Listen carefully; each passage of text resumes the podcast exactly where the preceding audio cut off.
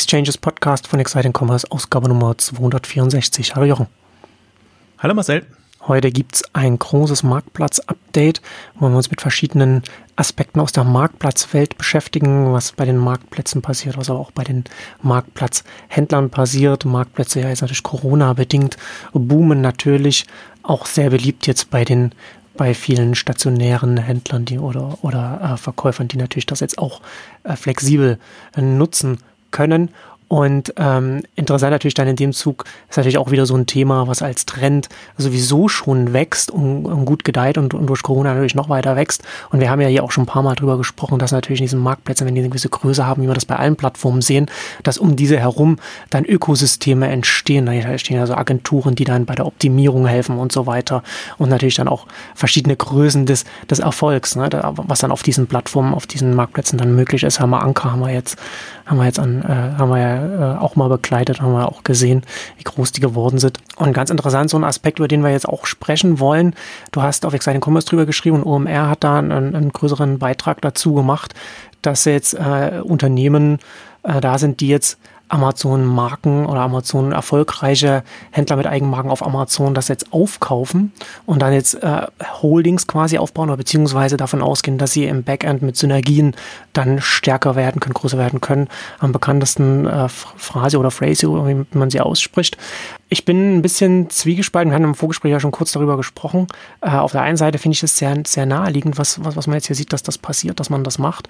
Aber auf der anderen Seite ist es natürlich auch so ein Modell, wo man besonders, wenn man jetzt so zum Teil, auch wenn man jetzt so die deutschen Phrasio-Klone anschaut, was sie zum Teil sagen, dass sie sich auf Amazon konzentrieren, was naheliegend ist als der größte Marktplatz mit, mit, mit großem Abstand, wenn man, gerade wenn man in verschiedenen Produktkategorien aktiv sein will. Aber es ist natürlich ein Geschäftsmodell, bei dem man sich zu 100 Prozent jetzt auf einen Partner einlässt oder auf einen Kanal oder wie auch immer man es nennen will, auf, auf eine Struktur. Und ähm, ja, also ich sage ja immer, ne, das war das war das, was wir damals in BWL im ersten Semester gelernt haben. Ne? Man soll sich nicht auf ein, man soll sich nie auf einen Lieferanten verlassen. Also immer diversifizieren, versuchen, dass man, dass man eben nicht die Abhängigkeit so hoch ist. Und das ist jetzt hier auch, das wird ja ein bisschen herausgestrichen. Ne? Man, man steckt man stolz quasi die Abhängigkeit vom Marktplatz trägt man dann so vor sich her. Und das äh, birgt natürlich ein Risiko, ist auf der, natürlich nachvollziehbar. Ne? Das hat halt aktuell gerade sehr viel Potenzial aber mittelfristig, langfristig schon interessant, was oder die Frage schon, ähm, wie das Potenzial konkret von so einem Modell überhaupt aussehen kann.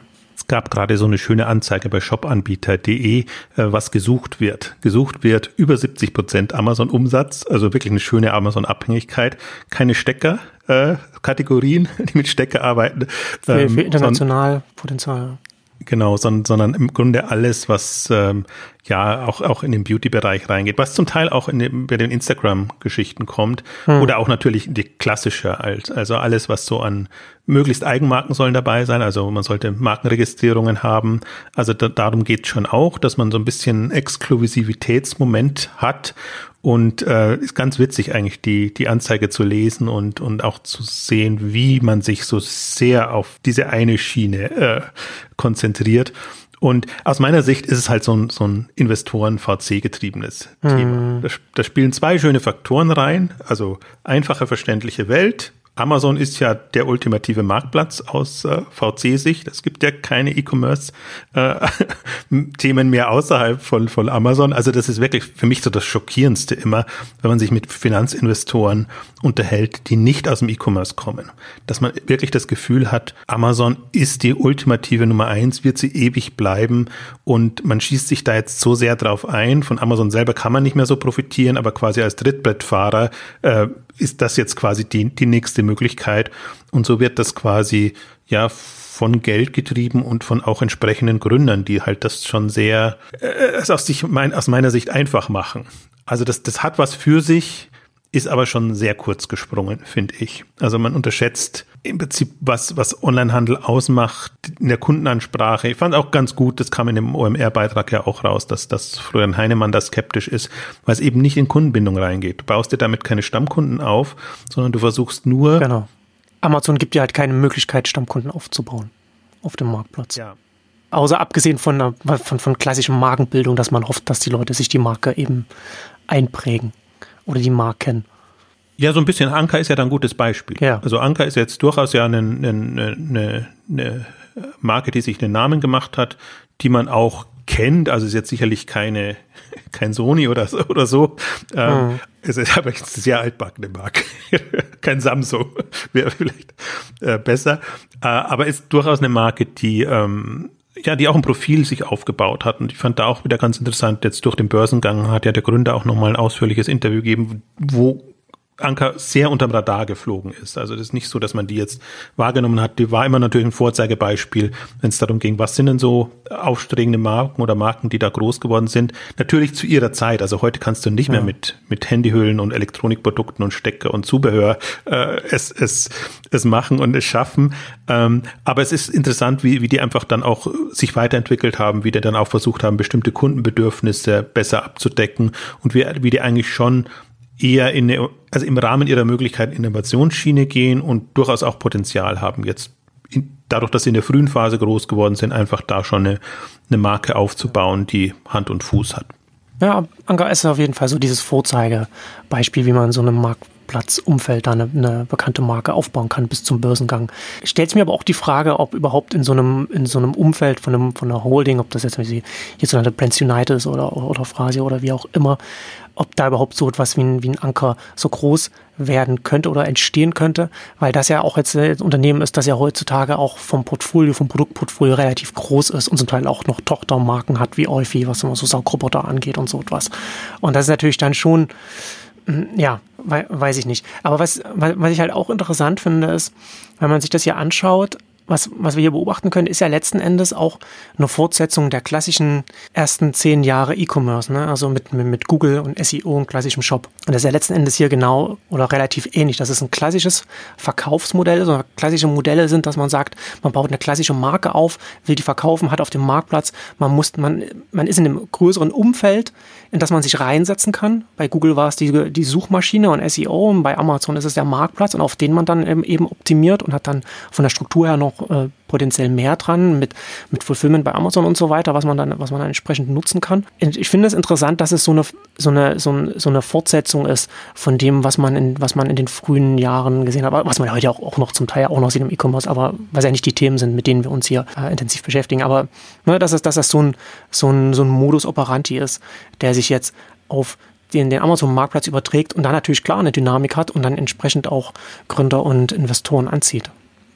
Ja, im Grunde, wenn du, wenn du nicht weit denken willst, ist das ja auch eine vernünftige Lösung und Argumentation. Und das ist ja ein bisschen so ein bisschen, was mich ja auch immer nervt, in Anführungszeichen, an, an der Branche, diese eher beschränkte Weltsicht, dass man sich so eine, in so eine Optimierungssicht hm. begibt, mhm. dass man nicht die Potenziale an sich nutzt, sondern sagt, da habe ich große Player, da kann ich Reichweite gewinnen, da kann ich, wenn ich Know-how habe, das so optimieren, dass ich der effizienteste bin, der, der das macht.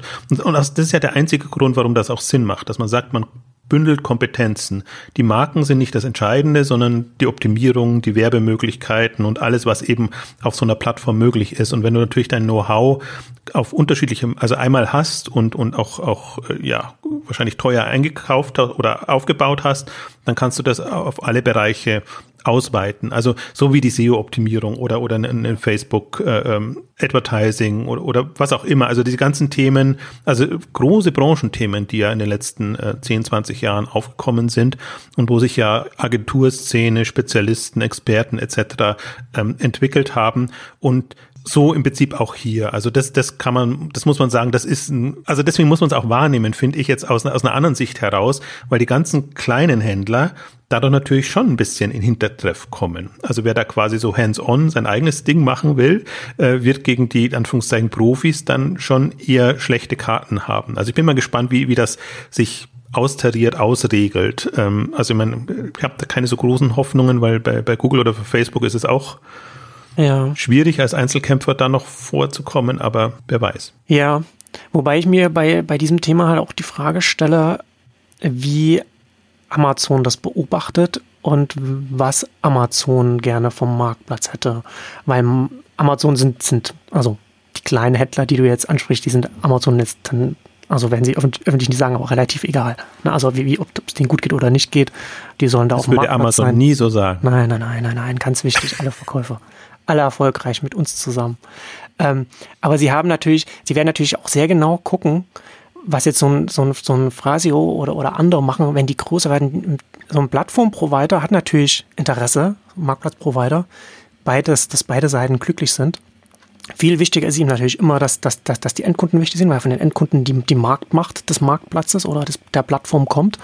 Aber auf der, auf der jetzt, wenn wir jetzt hier schon auf der Verkäuferseite, wird es natürlich auch irgendwo eine Obergrenze geben, wo so ein, wo so ein Amazon sagt, so, ein, so, so, so eine Holding, die jetzt die ganzen Marken aufkauft auf Platz eins in ihren jeweiligen Kategorien, ab irgendeinem Punkt wird es so ein, wird es so einem Marktplatzanbieter auch ein bisschen na nicht unheimlich werden, aber sagen so, na, das gefällt uns jetzt aber nicht mehr so gut hier, hier, das, da könnt ihr auch mal was, da könnt ihr auch mal was kippen von der, von, von der, von der Macht her oder von, dass die, der, jemand, der so viele bekannte Marken hat, nicht, dass der dann irgendwie seinen eigenen Shop hochzieht oder seinen eigenen Marktplatz, aber der könnte zum Beispiel werbeträchtig zu einem gegnerischen Marktplatz mitwechseln oder den mit hoch aufbauen. Und wenn aber diese, diese ersten Plätze in den Kategorien alle zu jeweils von, von unterschiedlichen Anbietern kommen, dann haben diese Anbieter ein Koordinationsproblem, sodass sie nicht einfach von dem, von, von der Nummer 1 Marktplatz zu der Nummer 2 oder Nummer 3 wechseln können. Was wiederum, wenn das alles von einer Holding kommt, oder sagen wir mal ein Drittel oder so von, von, von einer Holding kommt, die entsprechend groß, entsprechend erfolgreich ist,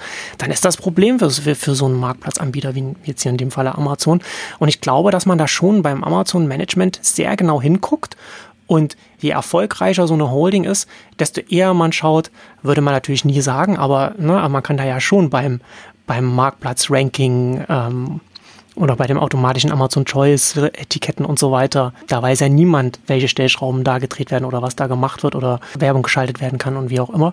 Und ich glaube, dass das schon, dass das schon eine, eine, eine Obergrenze vom Potenzial für so eine, für so eine Holding bietet. Das ist nicht so relevant jetzt für so kleinere Händler, die eben nicht die, die Ambition haben oder, oder auch mittlere oder wie auch immer, äh, die Ambition haben, jetzt irgendwie eine große Holding aufzubauen. Aber jemand, der jetzt hingeht und sagt, wir gehen jetzt durch die Kategorien durch und schauen da, wenn da wirklich erfolgreiche Amazon-Marken sind, Amazon-Händler mit ihren eigenen Marken und da auf dem Platz 1 sind und wir kaufen die, die den Platz 1 und da noch Platz 1 und da noch Platz 1, also da kommt man irgendwann auch äh, in Konflikt mit dem Marktplatzanbieter, mit, mit Amazon hier. Und ich meine, wer so ein bisschen in der Branche unterwegs ist, der weiß ja auch, dass Amazon durchaus in der Lage ist, auch Hardball zu spielen. Ne? Also das durchaus auch mit Herstellern, die sich dann einmal in die Amazon-Falle begeben haben, da, da, die können ja dann durchaus auch etwas, also klassische Hersteller, die dann zum Vendor geworden sind und so weiter, können ja auch was erzählen. Und das würde ja dann, das würde auf so einer Holding ja dann auch zutreffen. Naja, aber kurz oder lang werden wir, glaube ich, über den Amazon-Algorithmus so ähnlich äh, sprechen oder sprechen hören wie über den Google-Algorithmus. Ja. genau dieselben Dynamiken. Ja. Der Punkt ist aber halt so ein bisschen, guckt dir an, oder wenn man sich mal anguckt, was ist denn das äh, boomende Business bei Amazon? Und das sind halt die Advertising Services. Deswegen bin ich sehr gespannt. Das eine, du hast das jetzt sehr schön aus Marktplatzsicht hm. und wie so ein, so ein Marktplatzsicht fun äh, Marktplatz funktioniert und irgendwie Sinn macht, äh, besprochen. Aber das andere, wenn man guckt, wo verdient Amazon Geld und wo sind die großen boomenden Potenziale, Umsatzpotenziale. Man muss sich mal angucken, wie dieser sonstiges Block ist es ja jetzt noch, wie mhm. der in den letzten Jahren nach oben gekommen ist, sind jetzt über 10 Milliarden pro Jahr, wächst mit am stärksten dieses ganze Advertising und Optimierungsbusiness da drin.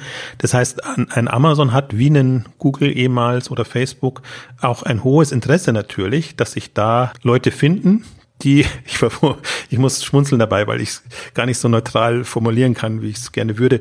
Leute finden diese Services nutzen und, und exzessiv nutzen, weil das natürlich alles Zusatzeinnahmen bringt und ähm, nicht auf die Marge, äh, von der Marge weggeht, jetzt bei, bei Amazon selber. Also das ist so die andere Seite dabei. Und deswegen, das meinte ich halt auch unter Optimierungsgesichtspunkten und Effizienzgesichtspunkten, dass da natürlich der Platz steigt nicht unendlich, also die attraktiven Plätze schon gar nicht. Das heißt, man wird höher bieten müssen, um, um attraktiv zu sein, um da dabei zu bleiben. Und das ist ja quasi das Zusatzökosystem oder das Zusatzthema, was jetzt Amazon aufbaut, was aber im Grunde alle aufbauen, also alle Marktplatz- und Plattformbetreiber.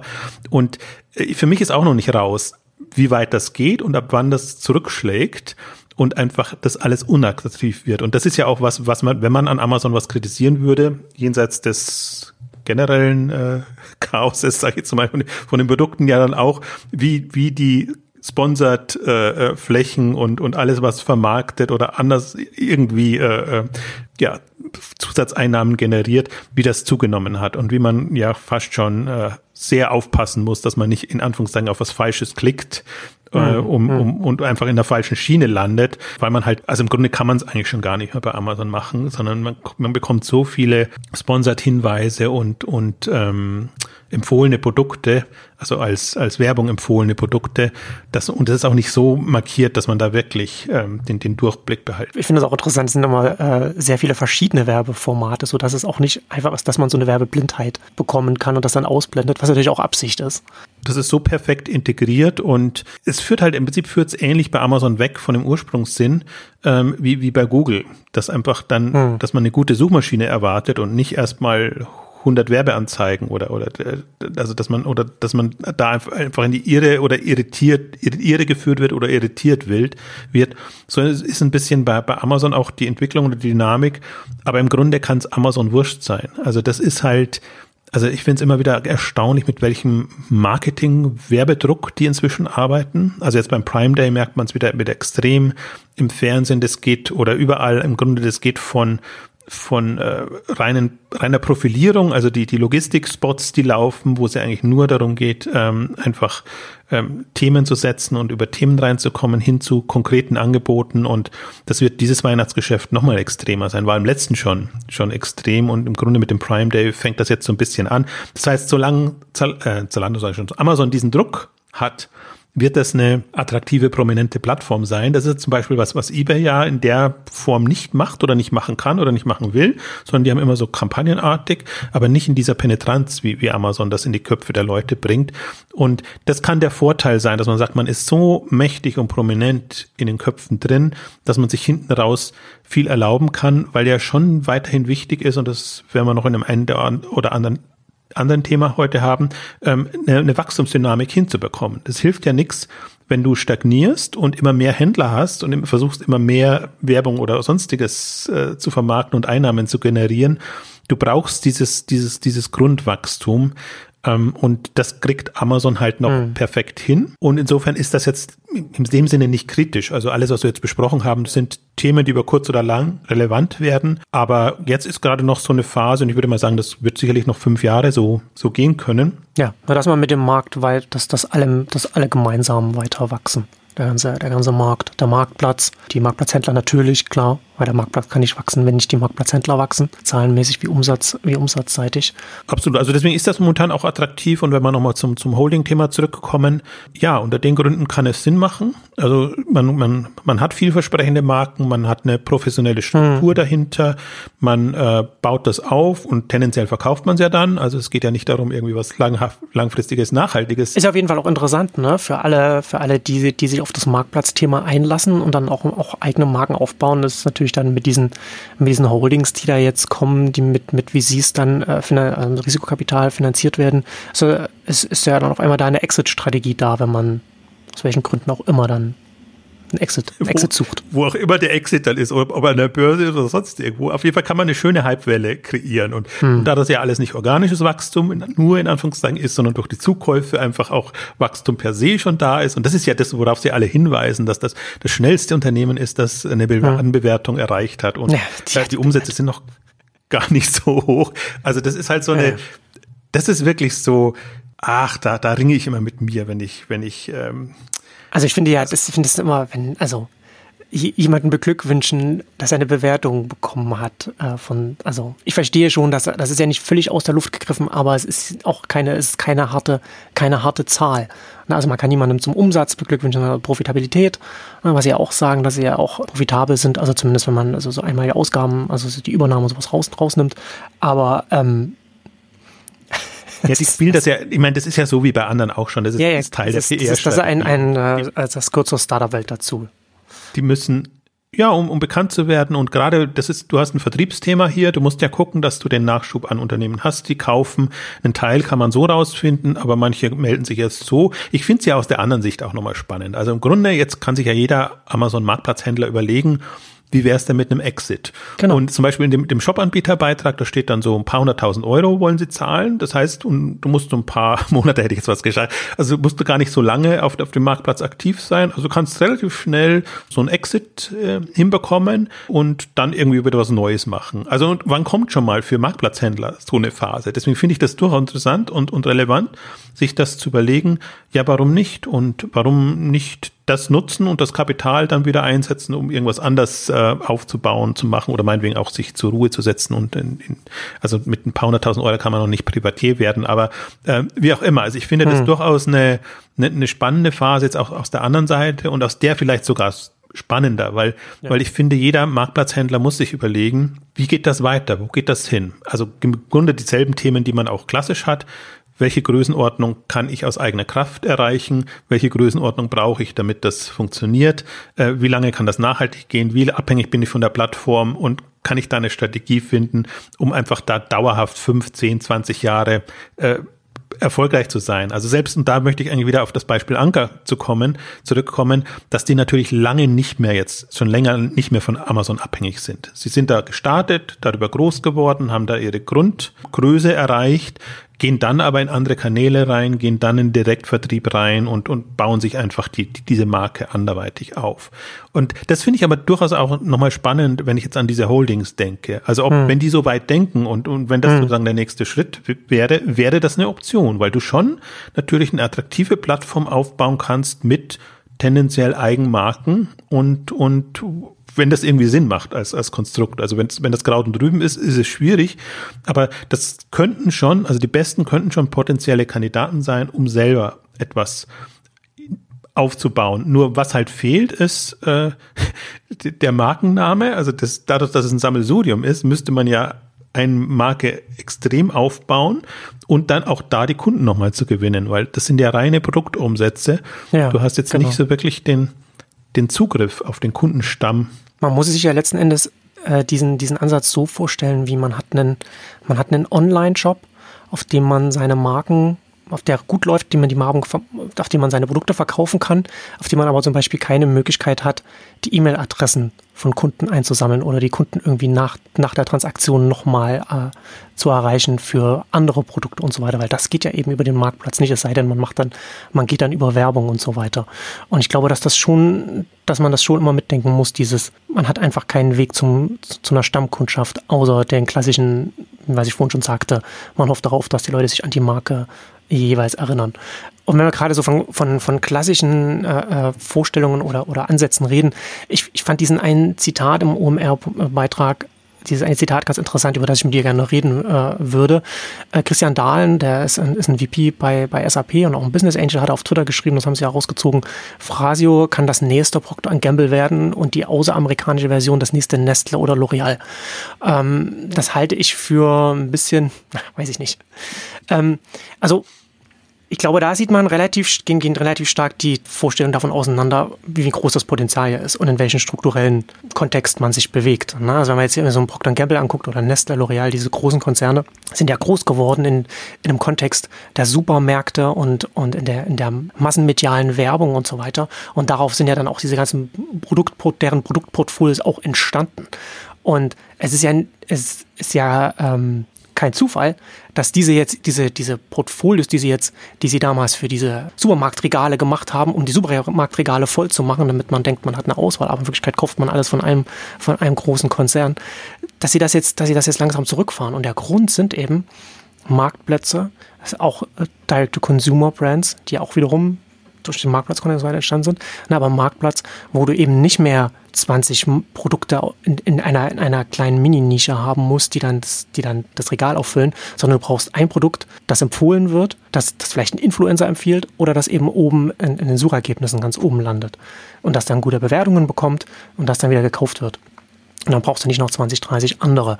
Und äh, ich glaube, dass da schon, also ich sehe schon eine Möglichkeit hier für so, für, so ein, für so ein Holding oder für so einen Ansatz, dass man sagt, man versammelt viele Marken auf Marktplätzen, erfolgreiche Marken und nutzt dann im Backend, wie auch immer, Professionalisierung und, und, und Synergien und so weiter.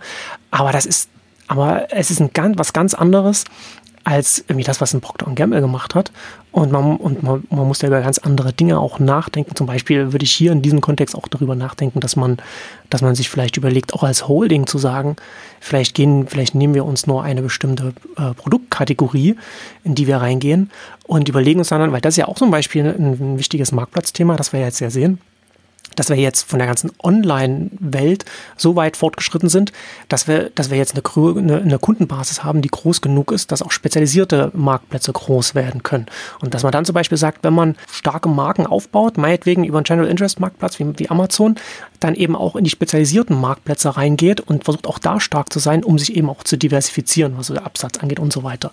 Ne? Also wenn du zum Beispiel, keine Ahnung, Tonschuhe verkaufst und dann guckst dann, dass du dann auf dem Goat-Marktplatz aktiv bist oder, oder, oder wie auch immer. Ne? Also so verschiedenes. Ähm, da, da wird ja in den nächsten Jahren noch sehr viel mehr geben, was, was spezialisierte Marktplätze angeht. Und da sehe ich schon eine Möglichkeit, aber das setzt halt voraus, dass man, dass man die Marktplatzwelt versteht und sehr pragmatisch auch schaut, sich groß aufzustellen. Ich meine, bei dem ganzen Thema haben wir ja noch gar nicht drüber gesprochen, dass, dass man letzten Endes auch das ganze, das ganze Instagram-Thema auch nicht ausblenden kann, wenn man so Marken aufbauen will.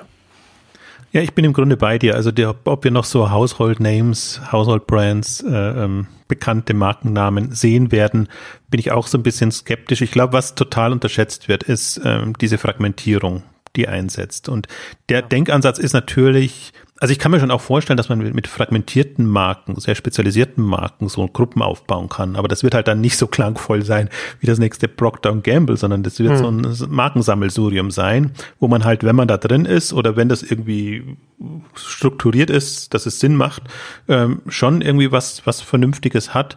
Aber äh, äh ich, ich bin da eben auch sehr, sehr skeptisch, wobei ich mir schon, also das ist ja alles Henne-Ei-Problem. Also die, die Frage ist ja auch, wenn die mal groß genug und stark genug sind und wenn die sagen, okay, die nehmen sich ja sicherlich auch für jede Marke dann Umsatzpotenzial her und äh, ich meine im Grunde, um, um Richtung Procter Gamble zu kommen, müsstest du ja schon an die, die 100 Millionen und mehr, also im Grunde gehen die ja immer von Milliardenmarken aus, dass die ein Milliardenpotenzial haben, ähm, hinbekommen, das bekommst du so sicherlich nicht hin, aber die Frage ist, welche Umsatzgrößenordnung musst du haben, dass du sagen kannst, das ist jetzt wirklich in Anführungszeichen eine relevante Marke in einer fragmentierten Welt. Hm. Also das führt einen schon zu, zu interessanten ähm, Überlegungen. Also man kann sich, kann das schon durchdenken und, und, und, und, und, und gucken. Und ähm, wie gesagt, unter Profilisierungsgesichtspunkten macht es für mich Sinn, aber unter einer Markenweltsicht, ah, schwierig. Also vor allen Dingen, also ist halt so ein, so ein, ist ja so wieder so ein Company-Building-Thema, ne, wo du was, was nimmst und dann im Booster einbaust, sodass du dann in, in, entsprechend hochkommst und so. Also ich würde es auch nicht, ich würde es nicht abschreiben per se. Ich finde es einfach nur unspannend. Das ist mein Problem dabei. Deswegen, wir sprechen jetzt heute mal darüber und dann ist es eigentlich auch abgehakt wieder als Thema, weil es gibt ja, was Kundenansprache, was, was letzte Meile etc., diese ganzen Themen angeht, gibt, gibt es gerade so viele spannende Themen und dann ist das wirklich so ein, dieses Marktplatzthema ist so ein Nachzüglerthema, beziehungsweise mhm. eins, ich habe es ja in meinem, meinem Raster drin, also in dem K5-Raster ist es ja drin und zwar als Thema für die, die eine hohe Produktkompetenz haben. Für die ist mhm. das natürlich ja. super. Und die jetzt jetzt keine Ambition oder, oder auch, auch keine Möglichkeit haben, wirklich an die Kunden zu kommen. Die aber sagen, wir haben gute Produkte, wir wissen, wie wir die vermarkten können und dann gehen die in die Kanäle rein und dann macht das irgendwie Sinn. Und so ist auch, auch im Grunde, finde ich, der Denkansatz dabei. Das ist aber halt eine, eine sehr abhängige Position und das ist so ein bisschen das, das Bittere dabei. Das heißt, viel attraktiver ist natürlich jetzt aus, aus der Gesamtbranchenentwicklungssicht jetzt die Kundenansprache oder Shopping Experience oder wie auch man es nennt, hinzubekommen oder selber zur Plattform zu werden, damit man einfach die Möglichkeit hat, genau das, was jetzt Amazon und Co. machen, eben auch, auch spielen zu können. Das sind für mich die um Längen, da würde ich sogar sagen, Faktor 10 attraktiveren Möglichkeiten. Das ist eine gute Chance in dem Marktumfeld. Und ich finde es ja durchaus interessant, um das Thema ein bisschen zu, zu erweitern oder noch andere Aspekte in dem ganzen Marktplatzumfeld anzusprechen, weil ich finde, was man jetzt in der Corona-Phase gesehen hat, und das haben wir eigentlich noch gar nicht angesprochen in unseren äh, Ausgaben, ähm, ist ja nicht nur, dass der Onlinehandel profitiert hat, sondern dass sich es sehr bezahlt gemacht hat, dass alle Richtung Marktplatz und Plattform gegangen sind, weil natürlich nicht die Sortimente funktioniert haben, die man eingekauft hat. Das hat ja manchen Händlern auch das, das Genick gebrochen oder es schwer gemacht, sondern andere Sortimente, die man dann eben genau jetzt braucht zu der Zeit. Und das war eben zum Teil Food, das war zum Teil aber auch Home and Living, dass das eben geboomt ist. Und ein, ein Marktplatz, der natürlich jetzt in den Kategorien schwer aufgestellt war, tut sich schwer. Oder selbst wenn man es auf Zalando bezieht, im, das war halt dann nicht die, die Büromode, sondern das war halt eher so die, die sportliche Freizeitgeschichte, äh, die dann funktioniert hat. Das ist aber sicherlich nicht das, was man disponiert hatte. Und hm. da finde ich das so schön, da, da, da lebt das ja mit. Da lebt so eine Plattform mit und du kannst das ausgleichen, also zumindest kundenseitig kannst du es ausgleichen. Der Kunde merkt es jetzt nicht im, im ersten Moment, dass, dass du, dass, dass, dass, dass, dass du, dass es auffällt, dass du leer stehst, da stehst in den bestimmten Sortimenten. Und ich finde dieses, dieses, ich habe mir fehlt jetzt gerade das Wort, also lebende oder das ist dieses ähm, mitlebende ähm, Aspekt, den fand ich unheimlich spannend, das jetzt auch mitzuverfolgen und und äh, also bei den bestehenden Plattformen, aber selbst wenn du dann eben siehst, selbst ein eBay kommt wieder bekommt wieder neue Schübe und so, was zum Teil dem, dem Online-Effekt geschuldet ist, dass das eben online äh, das ausgeglichen hat, was, was offline nicht konnte, aber zum Teil sicherlich auch, dass da die Sortimente dann einfach äh, schnell verfügbar sind. Und ähm, das ist auch, finde ich, eine ne tolle Möglichkeit, sowohl für Hersteller als auch für Händler, tatsächlich dann schon über diese Kanäle, also da Absatzkanäle zu finden. Und deswegen macht mich das auch alles so optimistisch jetzt für diese gesamte Online-Handelswelt, dass das jetzt langsam in Strukturen geht, wo du das Gefühl hast, das ist wirklich etwas, so ein lebender Organismus, was mhm. sich dann ausgleicht und, und wo, wo du jetzt in der Bedienung der Kunden, da musst du dir halt keine Sorgen machen. Wenn der eine Marktplatz nicht funktioniert oder abgeschaltet wird, hast du einen anderen. Wenn in dem Marktplatz ein Händler nicht kann oder, oder eine ganze Kategorie nicht kann, hast du eine andere Alternative. Also das finde ich schon, fand ich jetzt total faszinierend auch zu sehen, dass das aufgeht und, und funktioniert. Natürlich sieht man dann auch, wie sich es auf Kennzahlen auswirkt. Ja klar, dann müssen natürlich Sortimente reduziert werden und das ganze Eigen, also Eigenhandels, also Kauf auf eigene Rechnung, Verkauf auf eigene Rechnung, das ist natürlich, war ein schwieriges Geschäft jetzt, wenn du nicht die richtigen Sortimente hattest, aber dafür sind deine anderen Provisionserlöse und was auch immer äh, durch die Decke gegangen. Auch natürlich die ganzen Outlet-Konzepte haben super funktioniert. Klar, wenn alle Überschüsse haben oder falsche Ware dann zum günstigen Preis loswerden.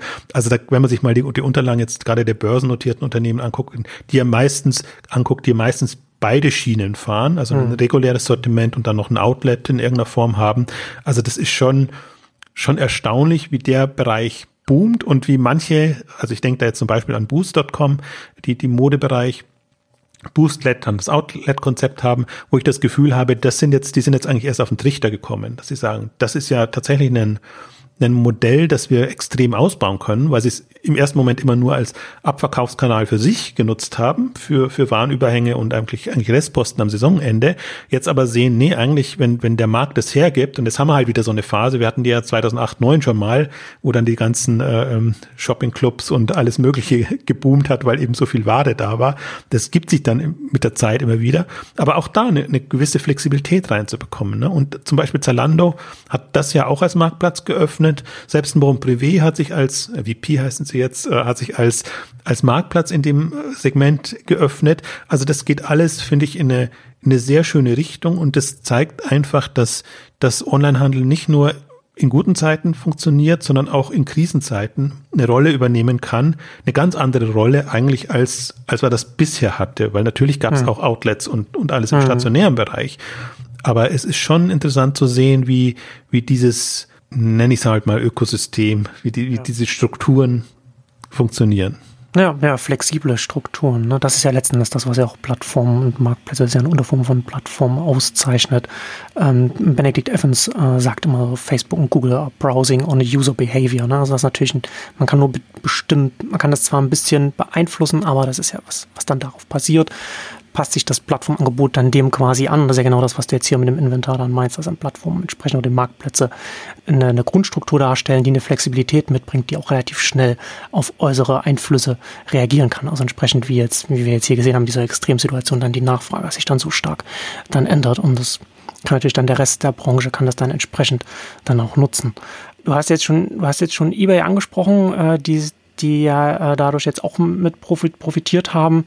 Ein anderer Marktplatz, der, der auch der gar nicht profitieren konnte und, und jetzt endgültig sich aus Deutschland zurückzieht, ist Rakuten. Rakuten hatten wir jetzt ja auch immer hier öfter, zumindest in der Anfangszeit, begleitet, als sie versucht haben, hier in Deutschland Fuß zu fassen und haben ja dann relativ zügig dann auch darüber äh, gesprochen, dass es Rakuten sehr schwer gefallen ist, den Erfolg, den sie in, in Japan, im Heimatland haben, wo sie ja wirklich sehr, sehr erfolgreich sind, das zu übersetzen in, in, in einen anderen, weiß ich nicht, kulturellen Kontext oder einen anderen Markt, ein anderes Marktumfeld. Und Rakuten war halt wirklich, also das dürfte der Grund sein, warum sie nicht mehr weitermachen wollen, ein Fass ohne Boden. Ähm, also Rakuten Deutschland und die internationalen ähm, Plattformen, weil immer dann, wenn sie äh, wieder Umsatz machen wollten, musste das halt extrem subventionieren in, in irgendeiner Form. Und manche Händler haben das genossen, bedauern es auch so ein bisschen, dass sie da jetzt nicht mehr mhm. mit, mit äh, schwimmen können.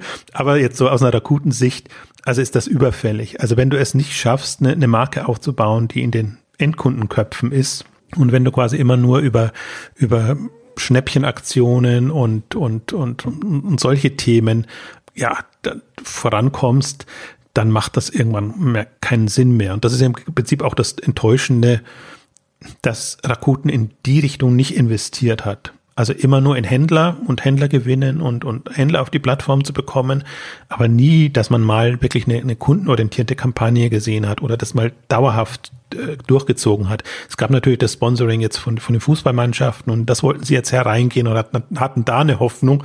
Aber da ist natürlich auch erstmal für eine unbekannte Marke der Sprung in die Köpfe der Leute und dann mhm. tatsächlich auch auf den Marktplatz zu gehen, sehr, sehr schwierig. Also sie ziehen sich ja nicht ganz vom Markt zurück. Insofern die Kampagne wird weiter wirken. Sie gehen aber halt jetzt mehr in so auch sage ich mal, Advertising, Coupon und Marketing-Services da rein, also wo sie jetzt eben keinen Marktplatz mehr im klassischen Sinne betreiben, sondern schon eine Möglichkeit haben, um an Leads, Kunden oder was auch immer zu, zu kommen. Also es ist ja immer schon, also außerhalb Japans ein zweites Geschäftsfeld, haben da viel zugekauft und das gemacht und haben ja auch eine Kundenbasis. Sie haben ja auch diese ganzen Social Media, ähm, was jetzt, wie, hieß der WhatsApp? Ähm, äh, Viber. Ja, genau, Viper als, als Angebot, äh, Videostreaming, Plattform, äh, E-Books oder sonst irgendwas. Also sie haben schon Angebote, wo sie Nutzer drauf haben, Mitglieder, Kunden, mhm. so dass sie denen natürlich schon Services anbieten können, beziehungsweise anderen, also Händlern oder, oder anderen Anbietern, die da an den Kundenstamm ran wollen, äh, entsprechende Produkte und Services anbieten können. Deswegen muss man sich um Rakuten jetzt keine Sorge mehr machen, äh, keine Sorge machen. Aber natürlich der, der Marktplatz, das Marktplatzmodell ist etwas, was äh, was da total gefloppt ist. Also wir haben es ja, wir haben ja das, wir sind ja immer froh über ambitionierte neue Player am Markt und unter dem Gesichtspunkt haben wir es ja auch immer betrachtet. Also nicht, dass wir dem Ganzen so eine übermäßige Chance gegeben haben, aber gerade in so einer damals noch sehr beschränkten Welt, nur Amazon und eBay, ist es schon gut, wenn da ein paar neue da sind. Deswegen jetzt äh, den, den, den wir noch erwähnen müssen, ist, ist Real, also ehemals Hitmeister, dann Real, künftig Kaufland.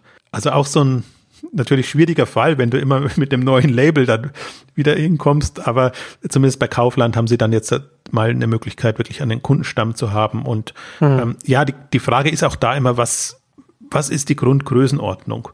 Und äh, es wird immer so gesagt, das ist jetzt die Nummer zwei oder die Nummer drei, aber man schätzt einfach immer auch, was, was jetzt ein Zalando ausmacht und was die Händler ausmachen, die die Marktplatz oder Plattform geworden sind. Oder selbst ein About You, was ja im Vergleich zu Zalando noch viel mehr an, an Marktplatzumsatz hat als, als Zalando selber, weil sie einfach von Beginn an so gestartet sind.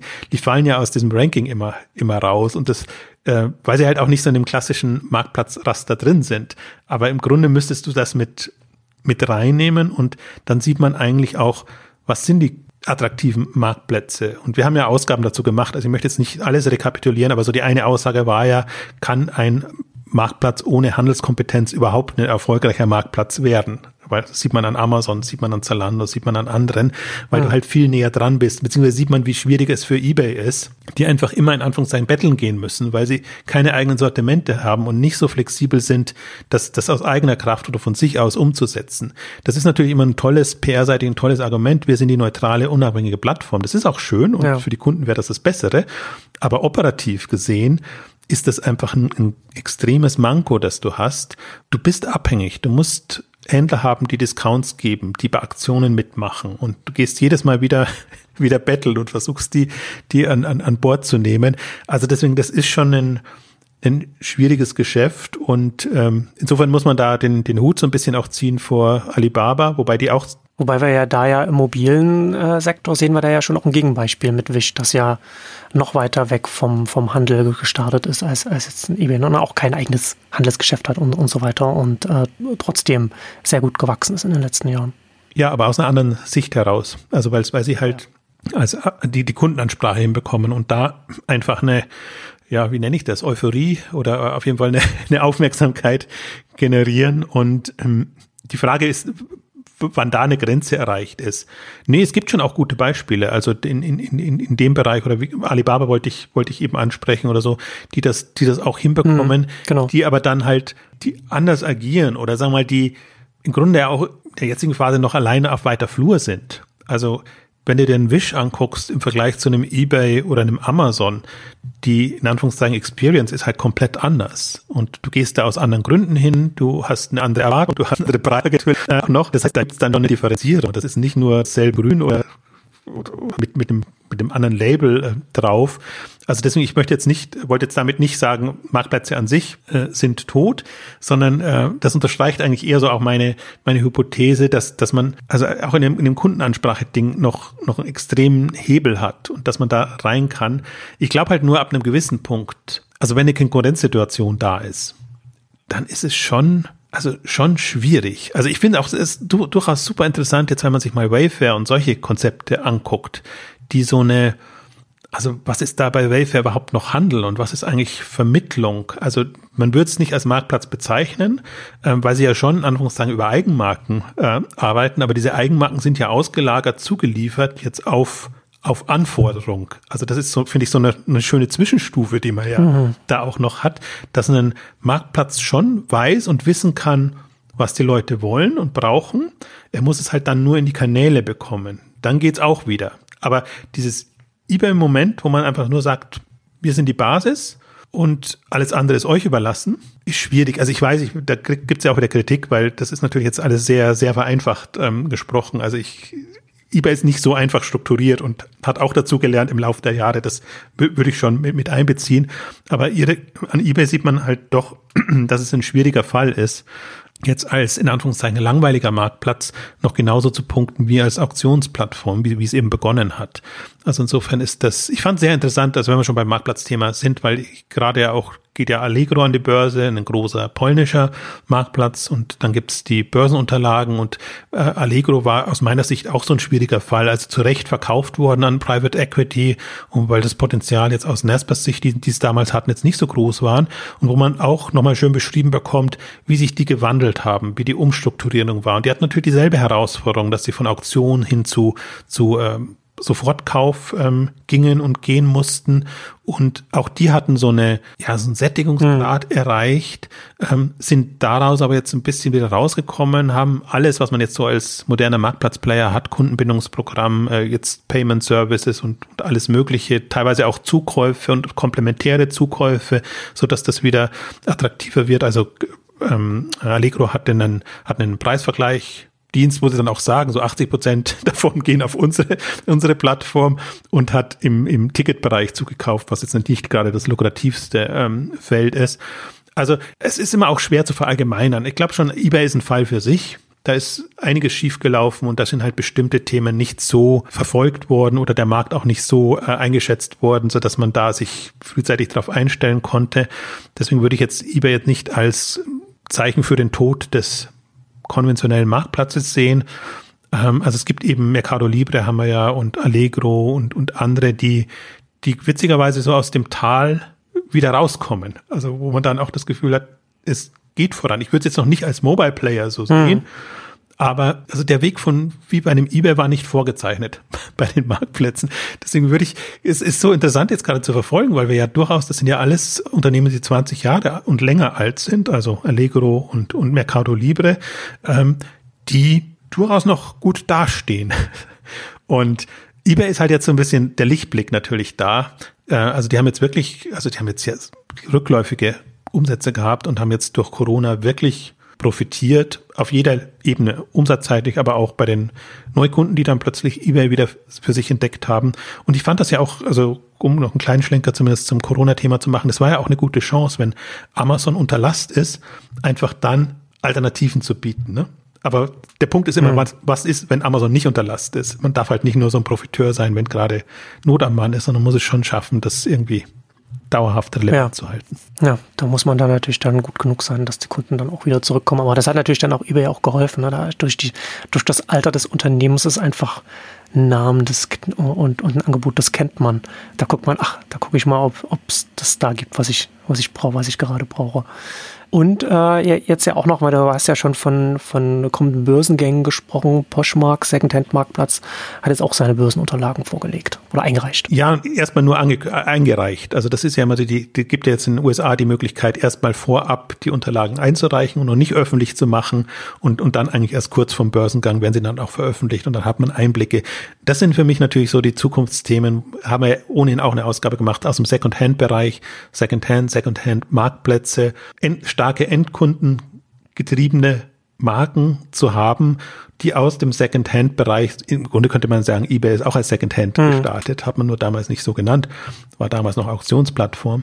Und deswegen bin ich da sehr gespannt, was, was die an, an Einblicken bieten. Also im Übrigen, wer sich gerade für das Marktplatzthema interessiert, endlos gibt es da inzwischen Unterlagen, also Mercari in, in, in, in Japan oder auch The Real Real ist ja Marktplatz oder Farfetch oder so, also in jeglicher Form und Konstellation. Äh, manche sind extrem schlecht, also gerade Real Real und so durch die Corona-Zeit gekommen, weil sie halt so auf den Luxusmodebereich beschränkt waren.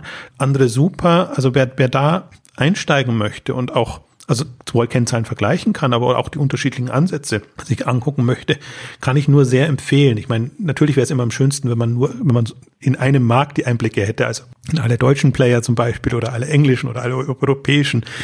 Soweit sind wir halt leider noch nicht.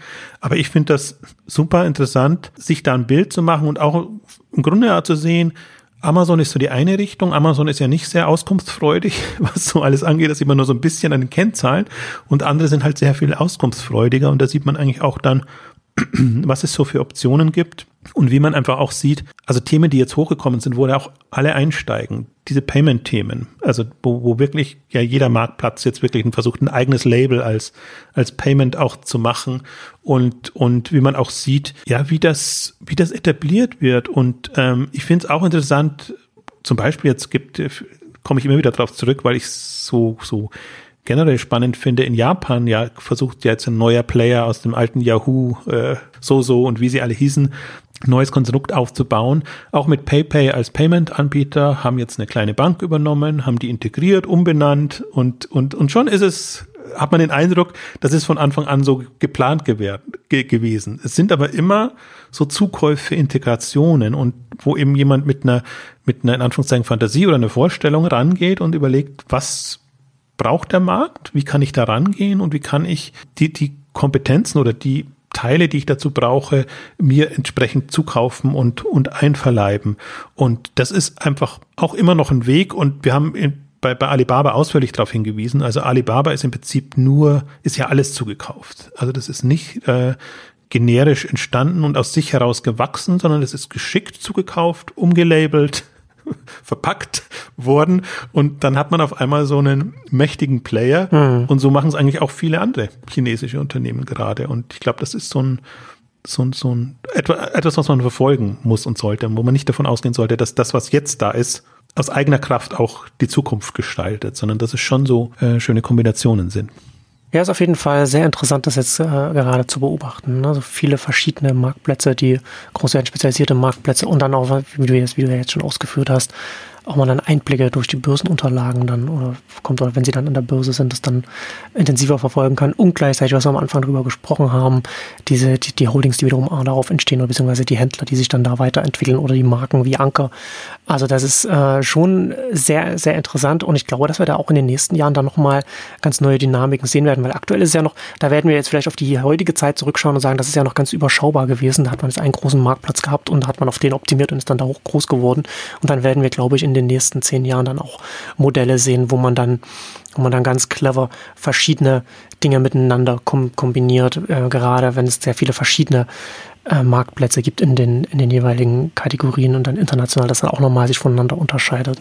Also da meine ich jetzt nicht nur irgendwie solche Arbitragemodelle, sondern auch konkret irgendwie sich konkret Gedanken machen, was man, wie man das, wie man das kombinieren kann. Also das wird da schon, das wird schon sehr äh, interessant werden. Ne, ich glaube, was, was man noch unterschätzt, ist ähm, die Spezialisierung, die eintreten wird. Und wir mhm. sehen das immer noch als einen großen Markt, aber auch im Stationären ist es ein Unterschied, ob ich einen Supermarkt, ein Kaufhaus, ein Kaufhaus oder einen Einkaufszentrum ja, ja. betreibe. Genau. Ja. Und so ein bisschen sehe ich das auch. Also ich würde jetzt nicht die Analogie eben genau so ziehen, sondern ich habe Services, ich habe Plattformen, ich habe. Shops, ich habe Marken im Direktvertrieb, ich habe eine wirklich bunte Welt, ähm, die von, die aber, muss man auch schon dazu sagen, von der Spezialisierung, von der Professionalisierung lebt. Und das ist ja mhm. schon immer, worauf ich gerne hinweise, dass man halt nicht dem Eindruck erliegen darf, dass die Erfahrungen, die man jetzt gesammelt hat in den letzten 10 oder 20 Jahren, dass einem die irgendwie weiterhelfen. Also das, das, das ist so eine, also noch so unberechenbar wo das hingeht und, und in welche Richtung das geht. Ich meine, was immer hilft, ist Spezialisierung, dass man sich einfach bestimmte Kompetenzen aneignet und die dann eben auch ausspielt. Also ich glaube, die, die auf allen Hochzeiten tanzen wollen, das wird schwierig. Und deswegen, und das ist ja auch der einzige Gesichtspunkt, unter dem ich das spannend finde, dass jetzt plötzlich die Marktplatzhändler in den Fokus rücken. Weil ich hm. finde schon, ja. das ist eine unterschätzte Kompetenz, die da ist. Nur weil man denkt, die haben jetzt keinen Online-Shop oder sind nicht so bekannt, ist das ja nicht so. Also die machen ja zum Teil einen besseren Job, in dem, wie sie Umsatz generieren und wie sie auch profitabel arbeiten müssen, also mancher in Anführungszeichen Online-Shop-Betreiber. Und das das, das finde ich immer so ein bisschen, da kommen sie zu kurz oftmals. Also deswegen glaube das, das ist jetzt schon mal etwas, was, was damit, was man sieht, dass das gewürdigt wird und, und, und dass die jetzt auch nochmal davon profitieren.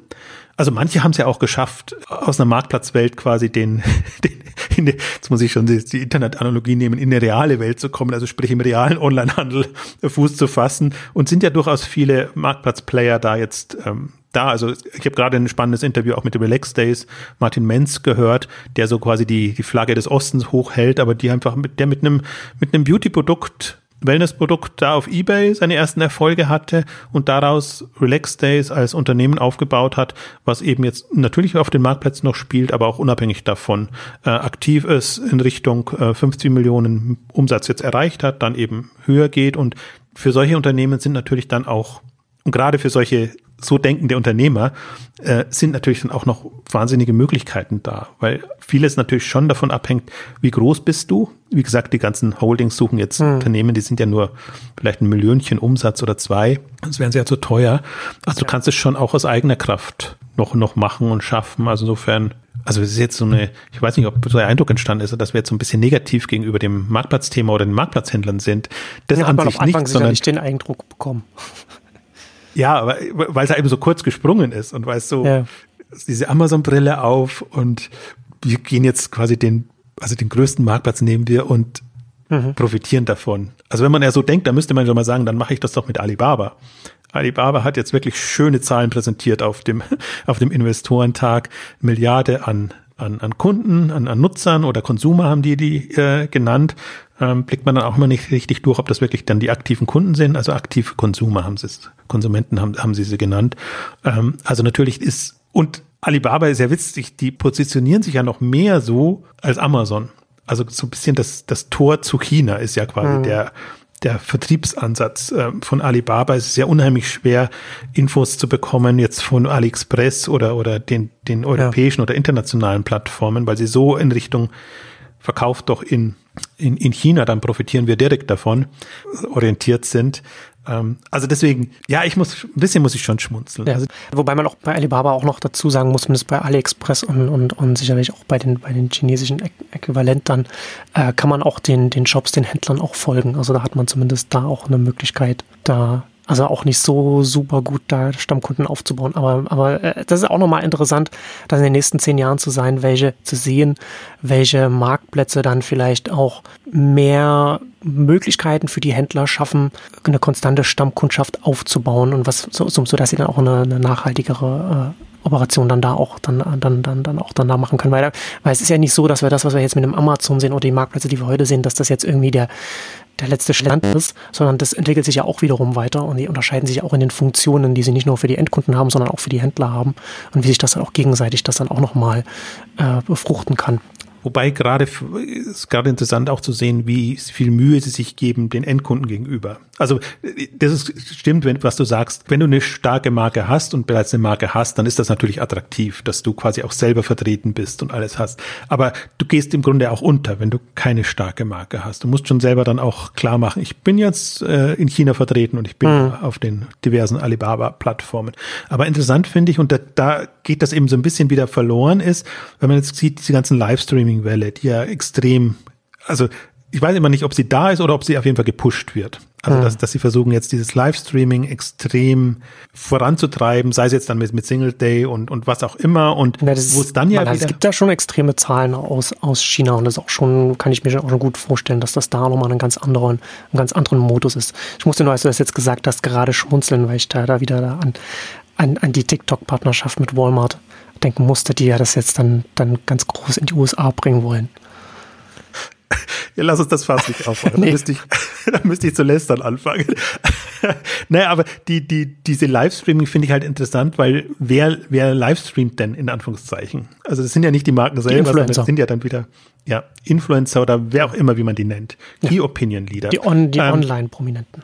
Ja, und dann bist du wieder abhängig. Äh, und deswegen ist, hm. ist das schon, also es ist doppelt spannend. Also das, das ist ja gerade so der Kampf, dass die versuchen, müssen natürlich versuchen, ja, gute Verkäufer, im Livestream gute Verkäufer an sich zu binden und dann eben auch die Produkte da reinzubekommen und, und das zu machen. Aber das ist halt, was ich ja ohne, ich meine, ich bin ja ohnehin ein, ein Live-Shopping-Verfechter, also insofern ist das ist jetzt nicht, macht das jetzt nicht verwundern. Hm. Aber was halt das Interessante ist, ist die Mengen und die Stückzahlen. Und deswegen finde ich natürlich schon interessant, jetzt in China das zu verfolgen, weil natürlich weißt, wenn du da Zehntausende, Hunderttausend Stück selbst bei einem vergleichsweise überschaubaren Publikum an den Mann, an die Frau bringen kannst, dann ist das natürlich nochmal was anderes. Und dieses Impulsmoment fehlt uns ja noch im, im, ganzen Marktplatzbereich. Deswegen, ja, man kann Single Days und, und Cyber-Events und alles Mögliche machen. Aber im Grunde muss man es so attraktiv hinbekommen, dass man äh, ja eine dauerhaft dauerhafte Attraktivität ähm, bekommt. Und deswegen ist das jetzt schon im mobilen Kontext nochmal spannend zu verfolgen, wie da jetzt diese Live-Streaming, ich finde auch fast Live-Streaming-Angebot besser. Für mich war Live-Shopping ja eigentlich immer eine gezielte gezielter Fokus auf ein Produkt oder wenige Produkte und dann zum Impuls animieren. Das musste nicht unbedingt immer mit, mit Video und mit, mit, mit Live-Geschichten erfolgen. Jetzt geht das wirklich ja, ich meine, die Technik hat sich weiterentwickelt, die, die Bandbreiten haben sich weiterentwickelt, ähm, geht das nochmal in eine ganz andere Richtung. Ich finde auch interessant, äh, Prime Day hat jetzt auch angekündigt, oder in den USA zumindest habe ich die, das gelesen, dass die jetzt auch über über Livestreams, also Amazon über Livestream hm. machen will. Haben wir jetzt schon länger eine Livestreaming-Plattform, haben aber auch Flops, den einen oder anderen Flop erlebt in dem Bereich. Und im Prinzip ist ein Amazon nicht prädestiniert, Livestreaming zu machen, was ich immer interessant finde, weil die Aussage eigentlich immer genau andersrum ist. Aber Amazon hat keine Live, also Live ist nicht das Moment, was, was man an das man nee. bei Amazon denkt. Da ja. hätte man bei eBay früher mehr dran gedacht. Nee, Amazon ist eher alles zu jeder Zeit. Und das ist genau. im Gegenteil. Und, und Prime Day ist jetzt aber mal ein interessantes Experiment, weil das sind die zwei Tage und dann kann man es quasi mhm. kanalisieren und dann ist Prime Day quasi, nicht Amazon selber, aber Prime Day ist quasi so eine Live-Möglichkeit, die man hat. Deswegen finde ich das schon interessant, mal zu verfolgen, wie, wie sie es machen, ob sie es machen. Ähm, also wir haben ja zum, zum selben Tag wie Prime Days haben wir uns auch unser K5 TV auch, was wir jetzt dann ja quasi als als äh, Ergänzung, würde ich jetzt mal sagen, zur K5-Konferenz auch täglich versuchen, Programm zu machen. Startet am selben Tag und wir haben auch äh, jemanden von Amazon ähm, dann am ersten Tag auch da, um einfach auch so ein bisschen zu berichten, ähm, wie, wie der Prime Day läuft und ähm, um einfach so ein paar, paar Einblicke zu geben. Und das ist auch genau das, was wir jetzt dann eigentlich nutzen wollen, wollen so ein bisschen stärker auf aktuelle Themen eingehen. Äh, wir werden immer noch hintergründig sein. Also oftmals ist ja nur ein aktueller Anlass, so wie heute jetzt auch bei den Exchanges. Normalerweise machen wir das halt in aufgezeichneter Form. Aber was man zum Beispiel jetzt nicht bei einer Konferenz machen kann, dass man halt auch mal zu einem spezielleren Thema vertiefend sich Leute, Gesprächspartner einlädt ähm, oder dass man zu bestimmten Branchen äh, spricht, ein bisschen ausführlicher spricht, als man das auf einer Konferenz einmal im Jahr machen kann. Also um gleich bei den Geschlenke auch zum, zum K5 äh, TV zu machen, ein bisschen, bisschen Eigenwerbung zu machen. Ähm, also am, am kann man sich gut merken, am 13.10., auch wenn der Prime Day ist, quasi geht's auch bei uns los. Und, und dann machen wir wirklich täglich ähm, Live-Programm, freue ich mich schon drauf. Genau, oh, Livestreaming, genau. Und ähm, wir machen auch äh, die erste Live-Aufnahme dann auch im Rahmen des K5 TV am 29.10. ist dann die nächste Aufnahme. 10 Uhr, wer live dabei sein will. Genau, da kann man uns dann nicht nur zuhören, sondern auch zuschauen, wenn man das möchte. Im Übrigen ist es ja im Grunde, habe ich im Vorfeld nachgedacht, ist nicht unsere erste Live-Aufnahme. Nee, stimmt, unsere stimmt. erste Live-Aufnahme haben wir ja vor Publikum in ja. der Schweiz auf einer Schweizer E-Commerce-Konferenz gemacht. Was auch eine interessante Erfahrung. Gibt's auch noch im, im äh, natürlich in, genau. im, im, Archiv. Kann man nachhören. Ähm, Und ich glaube sogar, dass wir da auch über Marktplatzthemen gesprochen haben, äh, hauptsächlich. Mhm, ich suche die mal raus, ich packe die dann in die Shownotes. Ja, ja, stimmt. Kontext. Aber wir haben jetzt über 250 Ausgaben gemacht, alle immer aufgezeichnet und äh, wir haben es aber schon über Video gemacht. Das heißt, wir sprechen ja über lange über Skype, jetzt über genau. Wire, haben schon unterschiedliche Geschichten durch, ja. damit wir auch und, auch die Technik wird sehen. nicht langweilig. Ne? Nein, genau. Und, und dann versuchen wir das mal am, am 29. in Live-Form zu einem aktuellen Thema. Gerne nehmen wir Wünsche entgegen, wenn, wenn Interesse ist an bestimmten Themen, bestimmten Aspekten. Wir können uns auch vorstellen, das ein bisschen anders aufzuziehen. Wir können auch uns vorstellen, mehrere Themen zu machen zum Beispiel. Aber in dem Doppel, Marcel und ich quasi, äh, werden wir das dann live aufzeichnen, werden auch mehrere Podcasts ähm, in dem Kontext äh, mhm. aufnehmen, alle mit Video übertragen. Also auch, auch zum Beispiel das neue Format von, von Florian Heinemann und ähm, Alexander Graf, was auch aktueller ist, mit aktuellen Bezügen arbeitet, werden wir auch im Rahmen des K5 TVs eine Ausgabe haben. Oder Sven Rittau wird seine Cheftreffs zum Teil da live aufzeichnen. Ähm, also wir werden das Glory Insights äh, wird es geben, aber nicht nur. Wir werden auch viel machen, was, was auf einer K5 normalerweise üblich ist. Also wirklich Interviews, Unternehmensvorstellungen und ähm, worauf ich mich am meisten freue, wir haben morgens dann immer diese Schiene zwischen 9.30 Uhr und 11 Uhr ähm, K5 Branchen Insider, wo wir wirklich unterschiedliche Leute holen. Mal Möbelexperten, mal Modeexperten, mal Amazon-Experten. Da haben wir auch eine, eine schöne Amazon-Runde geplant, wo man da mal mit Amazon zusammen und mit, mit Experten dann in Tiefe gehen kann. Also das sind alles so Chancen und Möglichkeiten, die wir nutzen wollen. Jetzt mal in einer dreiwöchigen Pilotphase zwischen 13. und 29.10. Also alle, die das, ähm, also wir freuen uns über alle, die da dabei sind. Ist nicht die irgendwann in vielen Jahrzehnten dann sagen wollen, sie waren von Anfang an dabei. Genau, darum geht's eigentlich immer. Das ist ja auch, auch die bei Live Shopping Days dabei waren oder bei der K5 dabei mhm. waren. Auch die erzählen genau. das immer noch gerne uns und ihren Enkeln. Es ist kein Dauer-Durchsehprogramm, sondern wir versuchen be bewusst Akzente zu setzen und äh, so, dass jeder was für sich findet und dann einfach mal 90 Minuten sich das angucken kann. Und ähm, ich hoffe, die Zeit äh, findet dann jeder. Und äh, wir werden das Programm tendenziell zeitnah veröffentlichen, also immer relativ knapp vor Vorfeld, im Vorfeld für die Woche, für den Tag. Ich werde auch auf Exciting Commerce darauf hinweisen, also insofern, dass man so ein bisschen äh, den Überblick hat. Aber ist mal was anderes. Genau. Und damit kommen wir zum Ende unseres großen Marktplatz-Updates für heute. Vielen Dank fürs Zuhören und wir sehen uns dann am 29.10. Bis dahin. Tschüss. Tschüss.